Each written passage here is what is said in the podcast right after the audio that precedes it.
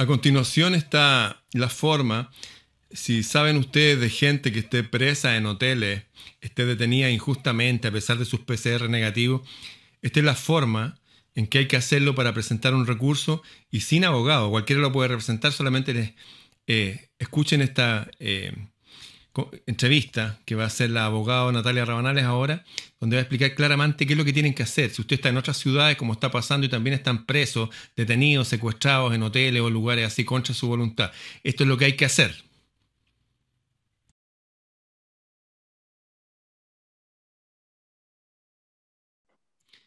Bien, amigas y amigos, aquí estoy en vivo con mi amiga mi amiga patriota, abogado, Natalia Rabanales, quien sea, ella sola se ha enfrentado al, Senado, a estos virreyes, y les ha ganado. Y tiene demandado a nada menos que al presidente de la República, al ministro París, unas causas, bueno, no vamos a hablar de eso ahora, vamos a hablar de lo que está pasando ahora con el confinamiento en los hoteles. Y queremos aclarar esto porque ella ha estado hasta altas horas de la madrugada haciendo escrito. Esto no es por ir a hacer una protesta fuera de un hotel. No funciona así. Claro, si quiero ganar cámara, voy a hacer eso. ¿ah? Voy a decir, oye, no, yo estoy. No. Ella está haciendo todo. Está haciendo todo para que esto funcione y salga adelante. Y me han llegado antecedentes ahora que en Talca, en Concepción y en otras ciudades de Chile hay gente confinada. Entonces, eh, vamos a hablar de lo que está pasando ahora, la situación de esta gente en el hotel en Pedro Valdivia, pero esta situación se puede extrapolar a otras ciudades. Incluso Natalia va a compartir el PDF, el escrito, con los cuales se pueden guiar otros abogados patriotas en cada uno en su ciudad, o la gente misma puede, para que todos nos interioricemos qué se puede hacer. Con ustedes dejo entonces a mi amiga Natalia Rabanales. Hola, hola Ramón y hola a toda la gente que es muchísima, que te sigue, que nos está viendo a esta hora. Te agradezco mucho el espacio y la oportunidad de poder aclarar algunos puntos y explicar en qué va eh, precisamente la parte jurídica, que es la que a nosotros los abogados nos debe más importar. El caso de la señora Margarita Loyola, que es la, señora eh, por la que tú hiciste el llamado para que eh, pudiese algún abogado hacer algo para liberarla del confinamiento en que está ella ahora, de manera, a mi juicio, ilegal y arbitraria. Y eh, te voy a dar los antecedentes de, de las gestiones que se han hecho efectivamente. Interpuse a nombre suyo y con acuerdo de ella, que me logré comunicar con ella ayer a altas horas de la noche, un recurso de amparo correctivo ante el octavo juzgado de garantía de Santiago. Felizmente, este recurso de amparo fue acogido a tramitación y lo que a mí me parece muy eh, alentador es que el juez de garantía ha solicitado a la Seremi de Salud y a la funcionaria eh, que en definitiva tomó la decisión de recluir a esta señora, eh, les ha pedido un informe y ellas tienen un plazo de 24 horas para evacuar este informe al Tribunal de Garantía. Pedí también, por supuesto, que si la magistratura observa que los actos que ha cometido la administración, eh, específicamente el Ministerio de Salud a través de su CEREMI, constituyen delitos, se formalizan las personas como corresponde y que la señora sea puesta en libertad lo antes posible. A eso se debe la aclaración que estoy haciendo. Doña Margarita continúa en el hotel y las personas que estaban en la misma situación que ella continúan también ahí. Por lo tanto, creo que eso es muy importante dejarlo, hacerlo presente. No sé, yo, vi el video que tú hiciste hace, un, hace un rato atrás. También sé que de la buena fe de las personas se abusan mucho y me ha pasado. No a mí también me pasa. No sé a quién se refería el abogado que aparecía en ese video de que ha salido, pero las personas que fueron ingresadas de manera irregular, que teniendo PCS, eh, perdón, PCR eh, negativos, que particularmente el caso de doña Margarita, aún están ahí, pero ya están bajo la tutela eh, judicial. La señora ya no está desamparada, está bajo un amparo y las personas responsables están eh, con la orden de un tribunal de rendir cuenta y explicar a qué se debe que hayan procedido de esa forma. Tienen plazo hasta mañana a la una de la tarde para evacuar el informe. Es la Serenia de Salud de Santiago y la funcionaria que en definitiva, tomó la determinación de que doña Margarita tenía que recluirse ahí teniendo dos PCR negativos. Oye, una, pregunta. Hay gente que está pasando esto en otras ciudades. A mí me ha escrito un montón de gente después del video de ayer. Tú me hablabas de que había estos antecedentes que tú entregaste, que están en un PDF, querías compartirlo. Y lo vamos a compartir para que toda la gente lo pueda descargar gratis. Al final le voy a decir yo dónde lo pueden descargar. Cuéntame, personas que estén recluidas en otras partes de nuestro país, ¿qué podrían hacer con ese escrito que vamos a compartir? Adaptarlo a su situación. Es importante también saber que el recurso eh, de amparo se puede interponer tanto en la Corte de Apelaciones como en eh, un eh, tribunal de garantía y que no necesariamente lo tiene que interponer un abogado y no necesariamente lo puede interponer solamente el afectado, sino que cualquier otra persona en su nombre. Puede ir un, familiar, por ejemplo, un familiar de la persona, pueden tomar este PDF que vamos a compartir, ponerle el nombre que corresponda, la situación, adjuntar su PCR negativo, adjuntar una copia del, pasaje, no sé, que dice cuándo ingresó a Chile, y ponerle su nombre y un familiar, entonces podría ir a lo mejor con el carnet o una fotocopia, no sé qué, pero podían ir y hacer el trámite frente al, al, al al tribunal de garantía. Al tribunal.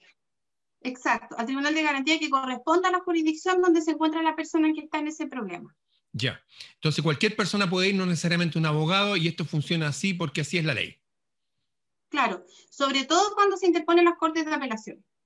Porque el recurso de amparo es un recurso constitucional, que si bien es cierto, se puede entablar en las cortes de apelaciones por un tema de, de celeridad, también se puede hacer en el tribunal de garantía.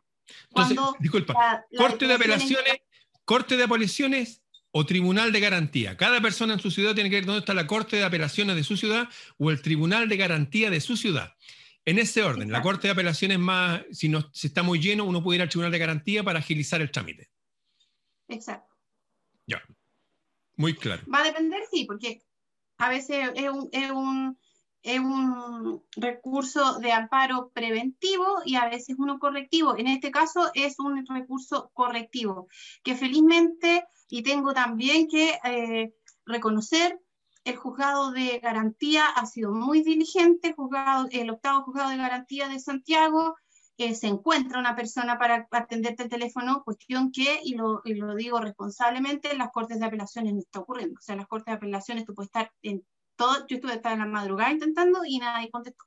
Entonces, igual es importante hacer saber esto. Yo, como tú bien dijiste, eh, demandamos, no, no, solamente fui yo, con, con otros colegas nosotros recurrimos eh, contra el presidente de la República y contra el ministro de Salud actual, precisamente París, eh, París porque consideramos que las medidas que se han tomado con ocasión de la pandemia son mucho más dañinas que los mismos síntomas o que el mismo resultado que pueda dar el, coronavirus. O sea, una denominada pandemia que implica una tasa de mortalidad de 0,3 o 0,6%, dependiendo de la fuente que se tome, no tiene la entidad suficiente como para que a raíz de esto se tomen medidas que implican que exista gente muriendo sola, que exista gente pasando hambre, que exista gente con cuadros clínicos de depresión agudo, gente que se ha suicidado, o sea, efectivamente, como se, como se diría de forma coloquial, el remedio está siendo mucho peor que la enfermedad.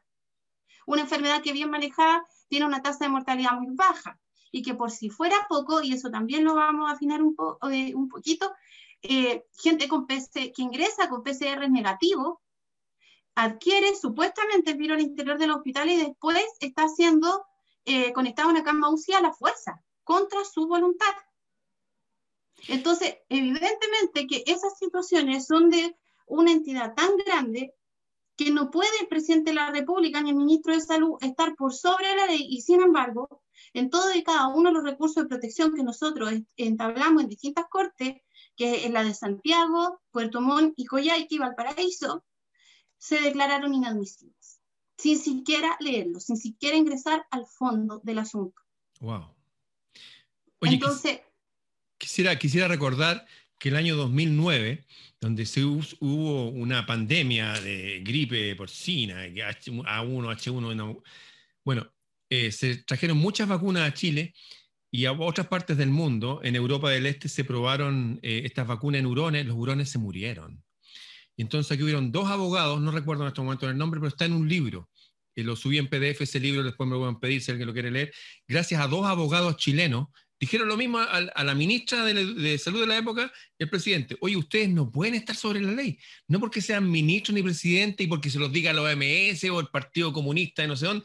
No pueden estar sobre la ley, no pueden estar sobre la constitución. Y gracias a estos dos abogados patriotas que salen en el libro ahí, que lo he muchas veces, lo hablé de ellos públicamente en Argentina y en otros lados, gracias a esos dos abogados y un simple escrito, no pueden ir contra la ley. Por eso la importancia de lo que estamos hablando ahora, porque ese escrito con los cuales Natalia está ayudando a, esta mujer, Margarita Russell, con su apellido que tiene ahora, de, porque está casada en inglés, eh, o, Margarita Loyola, con su apellido español. Gracias a este escrito, muchas personas van a poder presentarlo, van a tener una herramienta una herramienta de verdad, un arma de verdad. Les recuerdo que Gandhi, Gandhi se sacó un imperio sin disparar un solo tiro usando estas cosas estas herramientas preciosas y maravillosas que Natalia va a compartir con nosotros y que tal vez se puedan adaptar a otros países que están pasando lo mismo. Dale nomás, Natalia. Sí, y lo otro que yo quería eh, aprovechar esta conversación que estamos teniendo en hacer un llamado, eh, básicamente, quizá él no lo ve, pero yo sé que él sabe quién soy, que es el presidente de la República, porque yo de verdad que, como tú bien dijiste, para mí ellos son servidores públicos y no son nuestros amos. Él ayer en cadena nacional, como es su costumbre, se contradice en temas fundamentales. Primero dice que él va a hacer una vacuna eh, que no va a ser según él obligatoria y que va a ser puesta a mayores de 18 años. Y solamente cuatro minutos después dice que dentro de los grupos de riesgo se encuentran los niños del Sename. Este señor pretende experimentar con nuestros niños y con los más vulnerables, obligándolos a inyectarse una sustancia química experimental. Y yo le quiero recordar al señor Piñera que pesa sobre el Estado de Chile la muerte de más de 1.113 niños a manos del Estado que han muerto en extrañas condiciones que han sido torturados y abusados al interior del Sename. Violados, ¿ah? hablemos con la palabra con su nombre, violados. Y que, y que considera una aberración y un crimen de lesa humanidad hacer experimentos biológicos inyectando sustancias químicas de cuya seguridad no existe constancia, que están en fase experimental y colocársela a niños menores de edad y los más vulnerables de Chile cuando él mismo ha dicho ayer por cadena nacional que a ningún menor de 18 años se le colocaría esa vacuna. Ha dicho además, como buen hipócrita que es, que la vacuna no va a ser obligatoria. Sin embargo, nombró que iba a, crear un registro de las personas que han sido efectivamente vacunadas. El único fin de hacer eso es discriminar a los que estén oponiéndose a la vacuna. Por lo tanto, la voluntariedad en la inyección de la vacuna va a ser impracticable. Entonces, yo llamo al presidente de la República que recuerde que no va a estar en ese cargo toda su vida, primero. Que no está sobre la ley, segundo, por mucho que ahora los tribunales se excusen de juzgarlo, pero que existen tribunales internacionales y que sobre todo existe la ley de Dios y que va a pesar sobre su cabeza la justicia divina. Porque lo que él está haciendo ahora es realmente un crimen. No se puede, no se puede tomar la vida de ningún ser humano y muchísimo menos de los más vulnerables y muchísimo menos si son niños con el fin de experimentar. No existe un decreto todavía firmado por él que haga la vacuna obligatoria, por lo tanto, los niños del Sename van a ser vacunados contra su voluntad, sobre todo considerando que son incapaces de ejercicio por lo tanto, ellos van a depender y todo lo que eh, a ellos les ocurra va a ser responsabilidad exclusiva del Estado y de la gente que está tomando estas decisiones. Yo encuentro gravísimo, gravísimo, que no dejen de abusar de estos niños. Encuentro que, de verdad, si hay cosas que a mí me violentan, son el abuso hacia los niños y el abuso hacia los ancianos. Y son precisamente los dos sectores de la población, sobre todo los ancianos que se encuentran en residencia, muchas veces en situación de abandono, los que van a ser objeto de los experimentos que se van a hacer con una vacuna que está en etapa experimental y que ha causado la muerte y estragos grandísimos en otros países y en muchas personas. Oye, un, detalle, esto último, me dijiste que los, ancianos que están en hogares, yo sé que tú has ayudado a personas también que tienen a sus padres o madres en hogares y los quieren vacunar a pesar que ellos no quieren y sus familiares tampoco. Y eso también es ilegal. Y que basta solamente enviarles un correo diciéndole que no quieren, las personas responsables que no quieren que se vacunen a su papá. Y si a pesar de eso lo hacen, uno puede demandar no solamente a la persona responsable, sino al hogar. Están actuando, están actuando fuera de la ley. Toda la gente que está siendo obligada a vacunarse porque está en un hogar de ancianos, están actuando fuera de la ley y uno los puede demandar, y uno los puede demandar penalmente, civilmente y que no incluso económicamente les puede pedir que, los indemnicen, digamos. O sea, y tú estás haciendo eso también. Oye, ¿cómo se llama la agrupación que acabas de formar conjunto a... Se llama Verdad y Justicia Chile.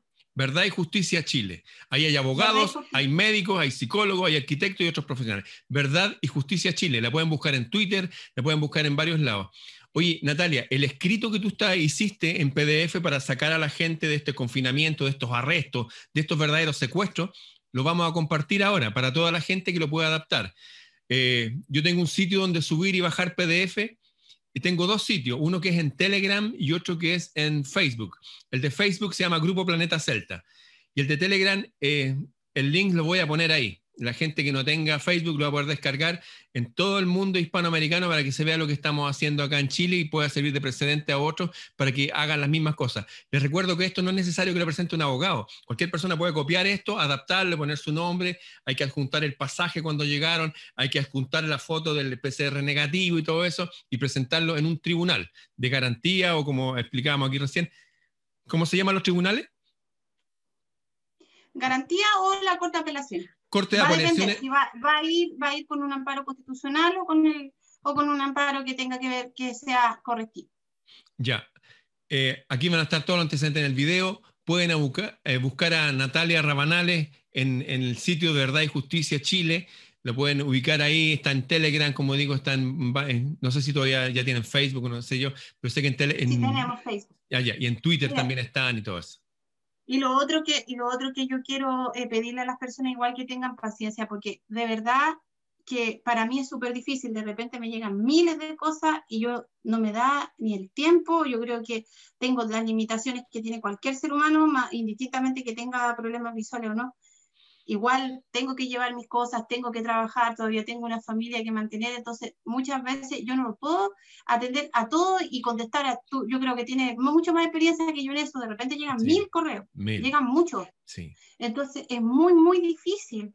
Y nosotros lo que estamos, lo que yo creo que un abogado debe hacer es entregar también las herramientas para que la gente pueda autotutelarse, pueda autodefenderse, porque existen, no necesariamente siempre se tiene que recurrir eh, patrocinado por un abogado. Los recursos de protección se pueden entablar sin eh, patrocinio de abogado, igual que los de amparo. Los recursos constitucionales son eh, de, una especie que son de mayor, de mayor facilidad para poderse entablar o muchas veces vean los videos que ya se han hecho porque muchas veces me hacen preguntas, la misma pregunta 1300 veces y eso no es que yo tenga mala voluntad, pero si voy de a uno en uno voy a abarcar mucho menos que si hago cosas más masivas y además que nosotros recién nos hemos reorganizado, también tengo que señalar que eh, de abogados por la verdad se vinieron cinco abogados conmigo, estamos nosotros eh, organizándonos, revisando y viendo